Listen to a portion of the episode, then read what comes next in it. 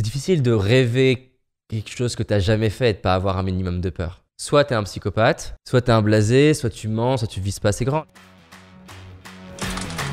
Je crois qu'il sommeille en nous un potentiel plus grand que l'on imagine, et que le révéler n'est qu'une question d'entraînement.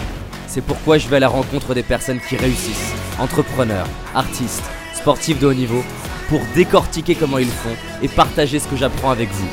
Car mon but est qu'ensemble, on aille réaliser nos rêves. Je m'appelle David Laroche et voici mon podcast. Il y a plein de choses qui me font peur.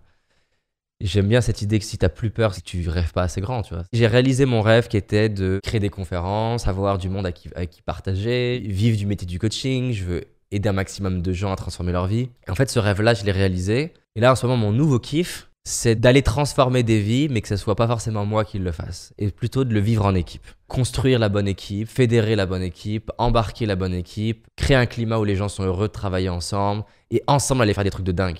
Moi, mon truc, c'est d'avoir des peurs qui ont du sens pour moi. Mon père, il comprend pas. Il me dit, mais tu sais, David, aujourd'hui, avec ta notoriété, tu pourrais avoir une toute petite entreprise, euh, gagner super bien ta vie, euh, profiter de la vie, machin.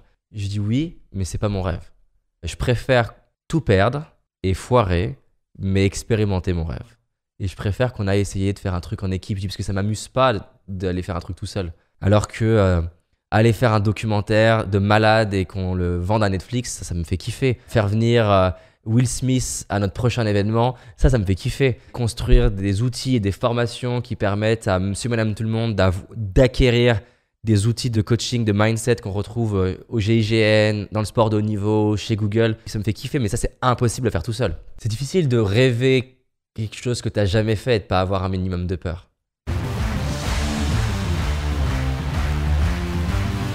Un truc qui m'a toujours aidé, qui est très vieux, hein, c'est pas moi qui l'ai inventé. Marc Aurel, il disait Memento mori, rappelle-toi que tu vas mourir. Ce qui m'a toujours accompagné, c'est le dernier jour de ma vie. C'est-à-dire qu'en fait, je me visualise au dernier jour de ma vie et je me demande qu'est-ce que je veux me raconter au dernier jour de ma vie? Et ça permet de mettre plein de choses en perspective. C'est-à-dire que en 2014, donc ça fait maintenant trois ans et demi que je fais des conférences, et donc je me dis l'humour, ça, ça serait vraiment le truc, euh, la prochaine étape en fait, le prochain défi, le prochain truc euh, qui me ferait vraiment peur. Je vais réserver le Pasino d'Aix-en-Provence, qui fait 1200 places, en sachant que ma plus grosse conférence de l'époque, c'est 380. Et en plus, on passe de conférence à un, spectacle d'humour. Les gens me disent, mais est-ce que tu as eu peur que ta salle se remplisse pas, les 1400 personnes? Bien sûr que j'avais peur de ça. Est-ce que tu avais peur d'être ridicule? J'avais hyper peur d'être ridicule. Je suis allé 10 fois aux toilettes avant euh, le 12 octobre ou le 14 octobre, je sais plus. La salle qui est blindée, qu'on a 1400 personnes. On a démarré 45 minutes en retard. Parce que gérer 1400 personnes quand tu sais pas gérer, c'est c'est n'importe quoi. Hein.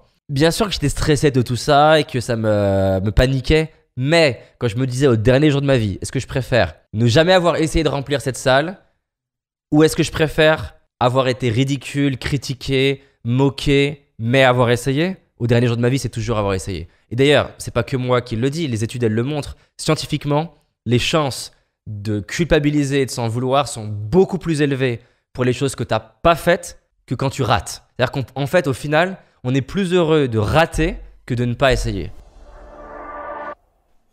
J'espère que tu as aimé ce podcast. Si c'est le cas, abonne-toi pour que je puisse te partager d'autres stratégies pour réussir tes rêves et tes projets.